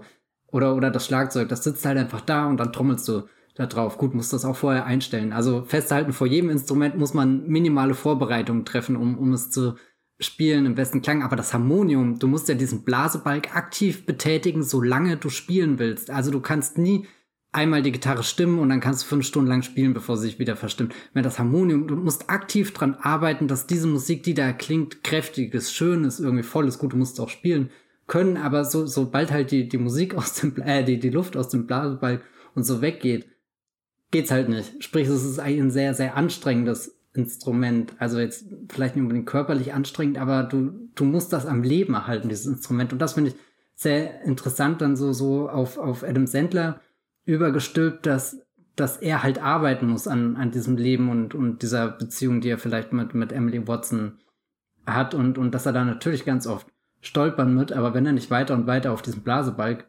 tritt, geht's halt nicht weiter, diese, diese Liebesgeschichte und, und wie kostbar und, und schön und behutsam und zerbrechlich die Melodie sich anhören kann, die dann am Ende rauskommt, die wird ja ein paar Mal angedeutet. Und dann verschwinden auch nach und nach die, die ganzen nervösen Musikgeräusche im Hintergrund. Ich weiß nicht, also die, die Szene, wo sie sich da auf Hawaii treffen und in die Arme fallen, da, da ist der Film ja auf einmal so unerwartet harmonisch. Also da denke ich fast immer, er setzt gleich in so eine Montage ein, die dann wirklich in so einem Urlaubsfilm von, von Adam Sandler kommt, wo, wo alles total unbeschwert ist. Du, du siehst die, die, die fröhlichen Menschen, die, die Sonne, die, die, die Strände, also so, so, so Momente, wo, wo einfach alles läuft auf einmal, wo. Du meinst so Bananenboot äh, bei äh, Barb and Star Go to Vista del Mar? Sehr gut, dass du diesen Film mit reinbringst. Ja, genau. Also ist eigentlich Harmonium und Harmonie. Oh mein Gott, das fällt mir jetzt auch erst auf. Ah. ja, nein, also ich find, finde, die, die Musik in dem Film ist was absolut Erstaunliches. Die, die bringt einen raus, aber zieht einen dann auch wieder ganz tief rein zurück und, und natürlich auch Verlängerung beziehungsweise Ausdruck seiner, seiner inneren Gefühlswelt. Und wie passen da diese Farbeinsprengsel rein, die wie Zwischentitel in dem Film auftauchen. Diese, jetzt habe ich den Namen von dem Künstler vergessen, der die gemacht hat. Aber die zum Beispiel gleich nach ähm, dem Prolog quasi Ist vor das Jeremy Blake? Der, der It features the video art of Jeremy Blake. Die haben ja so ein bisschen was so als oder oder ich habe das so ein bisschen hatte so das Gefühl, dass hier auch um so eine Verheißung geht, was hier an Regenbogenfarbspektrum ausbrechen kann aus den weißen, grauen Räumen, in denen er mhm. sich auffällt. Aber so, es ist ja also, nicht das komplette für mich wie so ein Spektrum. Nee, oder? also ich meine jetzt nur, ähm, ich habe nur Regenbogen gesagt, weil da viele Farben drauf okay, sind. Ja. Weil, man, weil er ja schon oft in diesen weißen Räumen ist und es letztendlich um eine Erweiterung des Farbspektrums in dem Film ja auch geht, indem er, indem er sein Rot, das Rot in seinem Leben findet, sozusagen. Und das kam mir manchmal so vor, wie, wie immer so ein, ein Versprechen, was alles eigentlich da ist und man muss es nur finden oder muss nur raustreten, um es zu finden. Aber mhm. vielleicht liege ich damit auch völlig falsch. Na, ich habe manchmal das Gefühl, dass, also prinzipiell finde ich den Gedanken schon gut, aber dass das auch schon irgendwie alles in seinem Kopf ist und diese Farben sich ja verschieben und ein bisschen für diese, diese Bewegung, die einfach gerade möglich ist. Die folgen stehen. ja auch der Musik, ne? Ja, also dass, dass, dass da halt alles so eine wabernde Masse im Endeffekt ist. Und am Anfang wurde vielleicht nur in Schwarz-Weiß gezeichnet und irgendwann hat jemand den, den Grüneimer umgekippt und geschaut, was, was passiert oder so. Wobei ich hoffe, am Anfang war nicht so viel Schwarz, weil das Schwarz, das erdrückt ja schon viele anderen andere Farben. Also da müsste man schon viel mischen, glaube ich. Hm. Aber es fügt auf jeden Fall so ein, so ein Grundvibrieren auf dem Film hinzu, genau wie die Tongestaltung, die Hintergrundgeräusche, die Musik. Es ist ein bisschen wie, als bist du auf der Zellebene des Films, oder? Also kennst du das, wenn du so mikroskopische Bilder anguckst? Daran hat das mich wirklich sehr... Wie oft sehr... machst du das in deiner Freizeit? Nee, uff, wer weiß. Na, gar nicht so oft. Ähm, aber die, diese Mikroskopiebilder, die ich eben kenne, die haben sich sehr in meinen Kopf eingeprägt, so von wie das aussieht, wie da was rumkriecht. Und, und das ist auch mega abstrakt ist, obwohl es ja eigentlich das Leben ist. Also so, ich glaube, das sind auch Dinge, die ich in meinem Kopf einfach noch nicht verarbeitet habe, dass das ja, dass du, dass ich ja da gerade drauf gucken könnte eigentlich, aber ich habe hab leider nicht so gute Augen. Meinst du damit, dass, dass das Leben in Punch Drunk Love seinen Weg findet? Das ist ein sehr weiser Satz von dir. Ja, da, dem möchte ich gar nicht widersprechen. Ist denn Soll eigentlich. ich aufschreiben? Mach, ja, mach das mal. Ähm, vielleicht auf Twitter, da habe ich gehört, verbreiten sich kluge Gedanken in Windeseile über Ländergrenzen hinweg. Ich fände es lustig, wenn man seine Twitter-Biografie irgendwie so einen berühmten Satz nimmt, wie das Leben findet einen Weg oder, weiß nicht, sein oder nicht sein und dann macht man die, die Anführungszeichen so und dann schreibt man Bindestrich und dann Jenny und irgendwann gibt es Leute, die wirklich nicht das Original kennen. Und dich für einen der klügsten Menschen auf diesem Planeten halten. Und ja, ich finde Shakespeare und das Drehbuch von Jurassic Park. Wer hat's geschrieben? Ich weiß nicht mehr. Ich weiß gar nicht, ob der Satz von Michael Crichton stammt. Naja, also ist für mich alles auf einer Ebene. Ja, danke. Ähm, ich freue mich auf die E-Mails, die ich dafür kriege. Äh, ich habe noch mal eine Frage zu den, zu den Farbmustern. Hast du zufällig eine Ahnung, ob die schon vor dem Film existiert haben oder sind die für den Film entstanden? Weil sie fangen ja schon das visuelle Konzept auch später ein. Also da, also ich kann das nicht mit Sicherheit sagen, aber es gibt auf jeden Fall ähm, Momente, wo die Farben sich den Tönen der Musik anpassen. Also nehme ich mal an, sie wurden extra für den Film geschaffen. Okay, ja, ja. Also im Grunde erinnern die Farben auch so ein bisschen daran, wie wenn ich meine Brille aufnehme, äh, abnehme in einer Bahnstation oder so und Menschen sich bewegen. Mhm. So sieht das nämlich aus, weil meine Augen nicht so gut sind wie diese Farben, weißt du, die sich, die, die, jemand hat ein rotes Kleid an, jemand hat einen blauen Anzug an und alles ist unscharf und die Menschen bewegen sich hin und her und die Töne sind ihnen zugeordnet und ein, ein, ein sehr unscharfes Schaffen, ja. Ich finde Unschärfe, also jetzt unabhängig von, dass das doof ist, wenn man es nicht sehen kann, aber wenn ich fotografiere, ich mache da auch oft die gleichen Motive einfach nochmal unscharf, weil ich es einfach wahnsinnig schön finde, wenn die Farben da verschwimmen, versch ja, verschwimmen so, so wirklich. Und du eher so ein, also ich denke mir oft einerseits, wie wirkt das auf jemanden, der nicht weiß, wo ich das Bild gemacht habe. Also was sieht er dann da drin oder sie? Und dann guck ich es mir an, irgendwie mit einem Abstand von, weiß nicht, ein paar Wochen, Monaten, wann ich das Bild gemacht habe, erinnere mich, wo ich das gemacht habe und merke, wie dieses Verschwommenheit, dieses etwas nicht mehr ganz konkret greifen zu können, mir dann trotzdem ganz viel Gefühl für die Stimmung rüberbringt, die ich in dem Moment hatte. Und du kannst ja dann auch noch einstellen, wie verschwommen oder so das dann zum Beispiel wird. Also ich finde, da kann man so wunderschöne Dinge mitmachen. Hm. Ich glaube, das nehme ich in Zukunft als Ausrede, wenn ich äh, den manuellen Fokus falsch, falsch eingestellt habe. äh, immer gerne. Da sage ich einfach, ich wurde von äh, Matthias Hopf inspiriert. ich glaube, ich bin nicht der Erste, der das, das gedacht hat. Wie, wie würdest du denn diesen Film einordnen bei dem zweitbesten Paul Anderson-Filmemacher in Hollywood? Oh, du hast sogar das Paul davor getan. um ja wirklich einfach nur zu sagen, er ist der Schlechteste. Ich meine, so viel Auswahl gibt's ja, ja nicht. Du hättest es wenigstens noch offen lassen können und sagen, er ist halt nur der zweitbeste Anderson und dann hätte ich mir denken können. Er ist können, auch der zweitbeste Anderson. Okay, reicht dir das? Okay, das heißt, er muss den anderen noch mehr hassen. Nicht, also ich würde sagen, ich würde. Nee, jetzt nehme ich zurück. Nee, nee, der andere ist schon auf dem dritten. Ich wollte gerade sagen, ich würde lieber einen Cohen-Film angucken äh, oder lieber einen, einen dritter Anderson-Film anschauen als einen Cohen-Film. Und dann dachte ich aber an all die Anderson, an all die Filme vom dritten Anderson, die ich nicht mag. Und das ist, glaube ich, 80 Prozent seiner Filmografie, außer Grand Budapest Hotel. Ah, ich hätte es besser gefunden, wenn du den Titel nicht gesagt hättest, damit alle Zuhörerinnen. Da, nein, nein, ich möchte da. Welche, welche Andersons hier so im Spiel sind. ich finde es sehr wichtig, dass alle genau wissen, wie ich die Andersons ranke. Und auf Platz 1 ist nicht Paul äh, Thomas und auch nicht Wes Anderson. Sondern W. S. S. Anderson.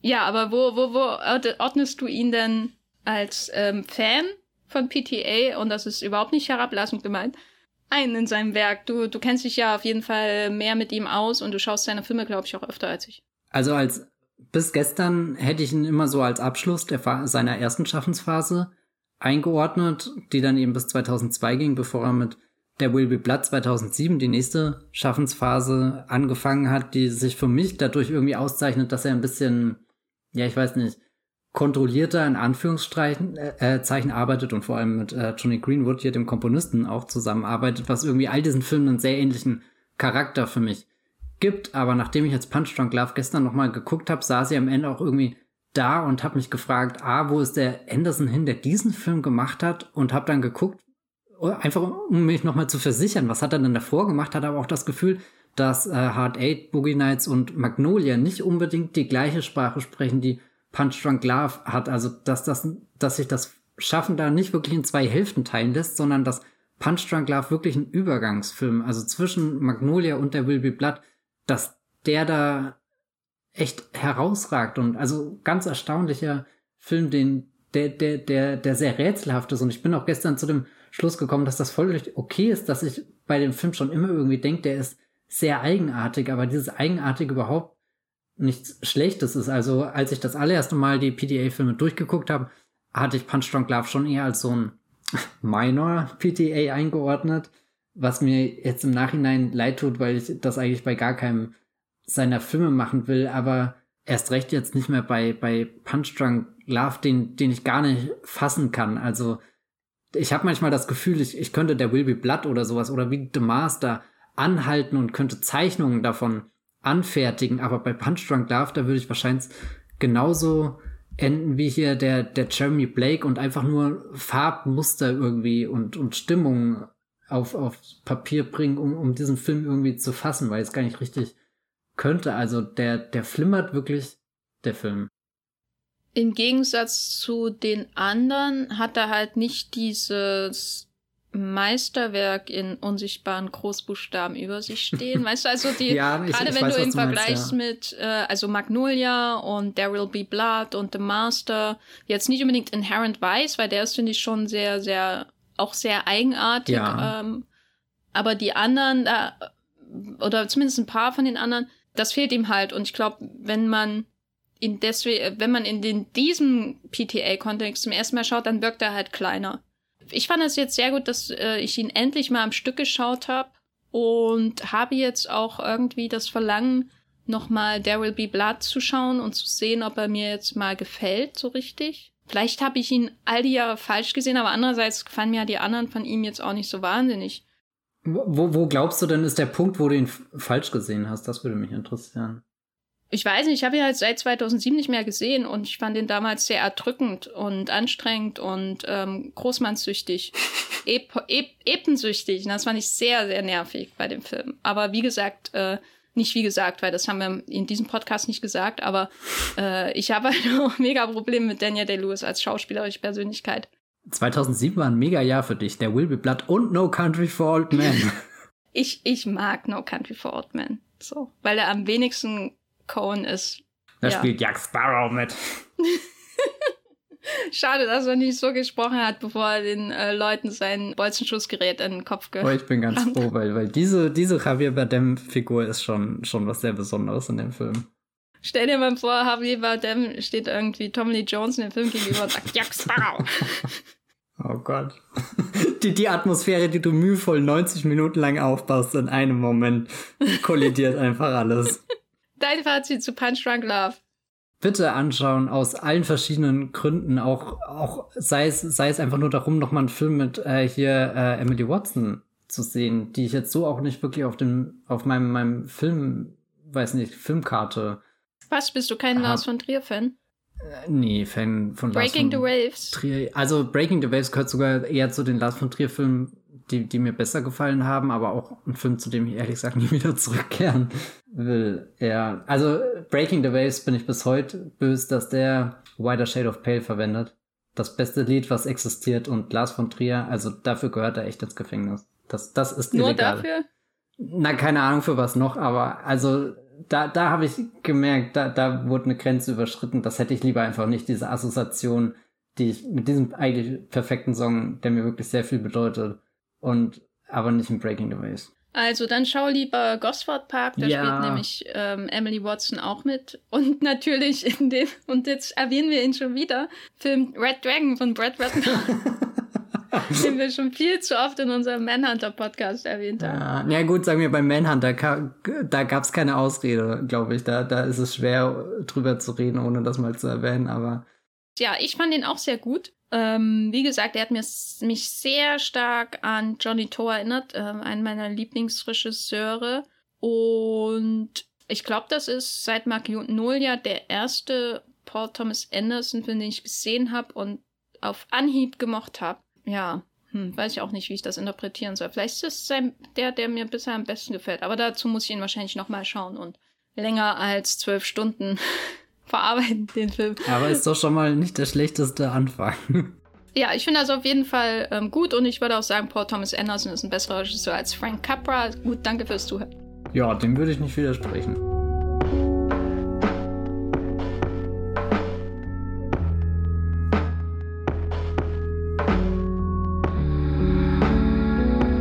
So, haben wir hier noch einen Capra-Diss reingebracht in den Wollmilchcast, finde ich immer gut. Ähm, auf Capra kann man nicht genug rumhacken. Abgesehen von Wes Anderson. Auch zwei, die, die würden auch zusammenpassen. Frank Capra und Wes Echt? Anderson. Hm.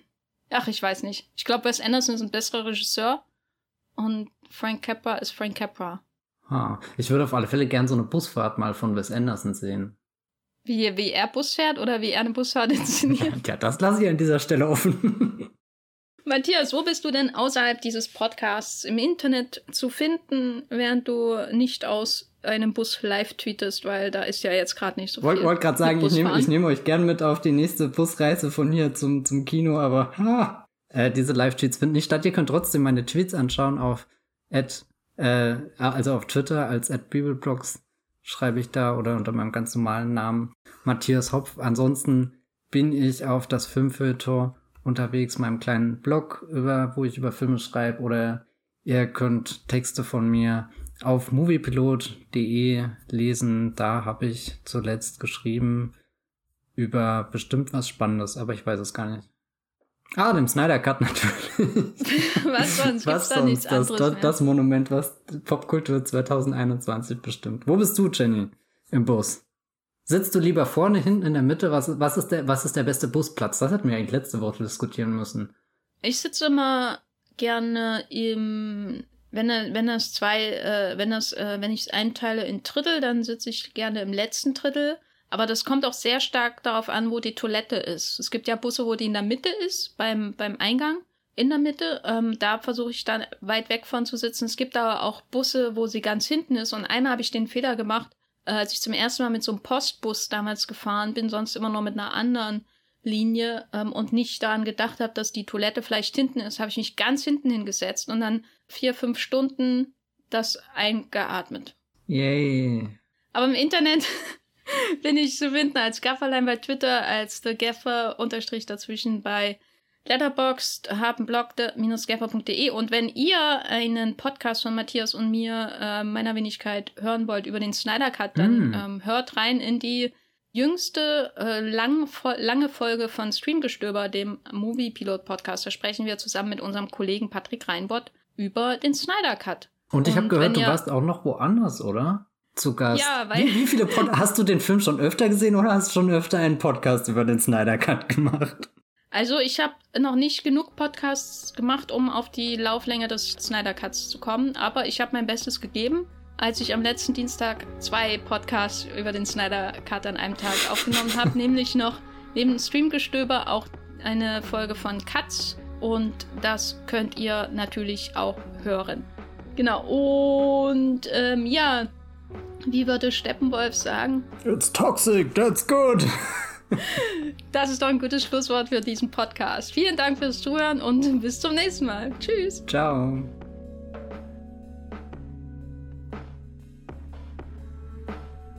Der Wollmilchcast wird produziert von Matthias Hopf und Jenny Jecke. Unser Intro und Outro stammt aus dem Song Slam Canto von Kai Engel. Ihr könnt den Podcast bei allen gängigen Apps abonnieren und wir freuen uns über Kommentare und Bewertungen bei iTunes.